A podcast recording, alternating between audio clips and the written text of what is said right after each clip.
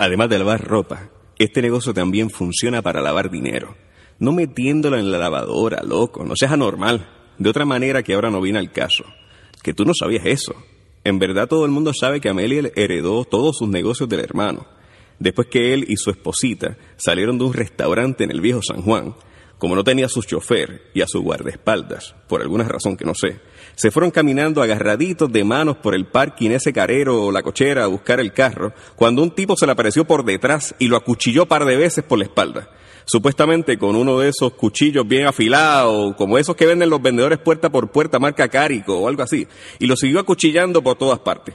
El hermano de Amelia gritó y gritó pidiendo ayuda, pero en el viejo San Juan, como en todos lados, nadie salió a ayudarlo. La cosa es que mientras el hermano de Amelia se desangraba, la tipa, la esposa blanquita de Guainabo, supuestamente le pidió al tipo, como en las películas, que le diera un puño en la cara para que el asesinato pareciera un asalto o algo así. Entonces el tipo le dio el puño a la blanquita y sin llevarse nada, cosa que salió en las noticias, se fue corriendo cuesta arriba por la San Justo hasta la Norzagaray y de la Norzagaray bajó por las escaleritas de la Perla tropezándose con un tecato vela parking.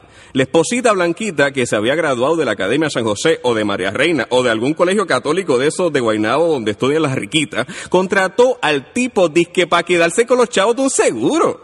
El Teco Vela Parking, que ya tenía instrucciones claras de que si veía algo sospechoso lo informara, se lo choteó al corillo de la perla y fueron y lo visitaron a la casita donde convivía con una que llamaban la chancro. Y como no querían calentarse con los del corillo del hermano de Amelia, que ya estaban pidiendo venganza cuando llegaron las noticias, y como el tipo estaba viviendo allí y lo habían visto huyendo para allá y no querían que pensaran que ellos tenían algo que ver, lo cogieron, lo sacaron en calzoncillos de la casa de la lo arrastraron hasta la puerta del diablo y lo amarraron a un hidrante. Prendieron una motora de esas plásticas, una yacabusa como sea, y con las gomas de atrás, dando vueltas, le pelaron el pecho y la cara.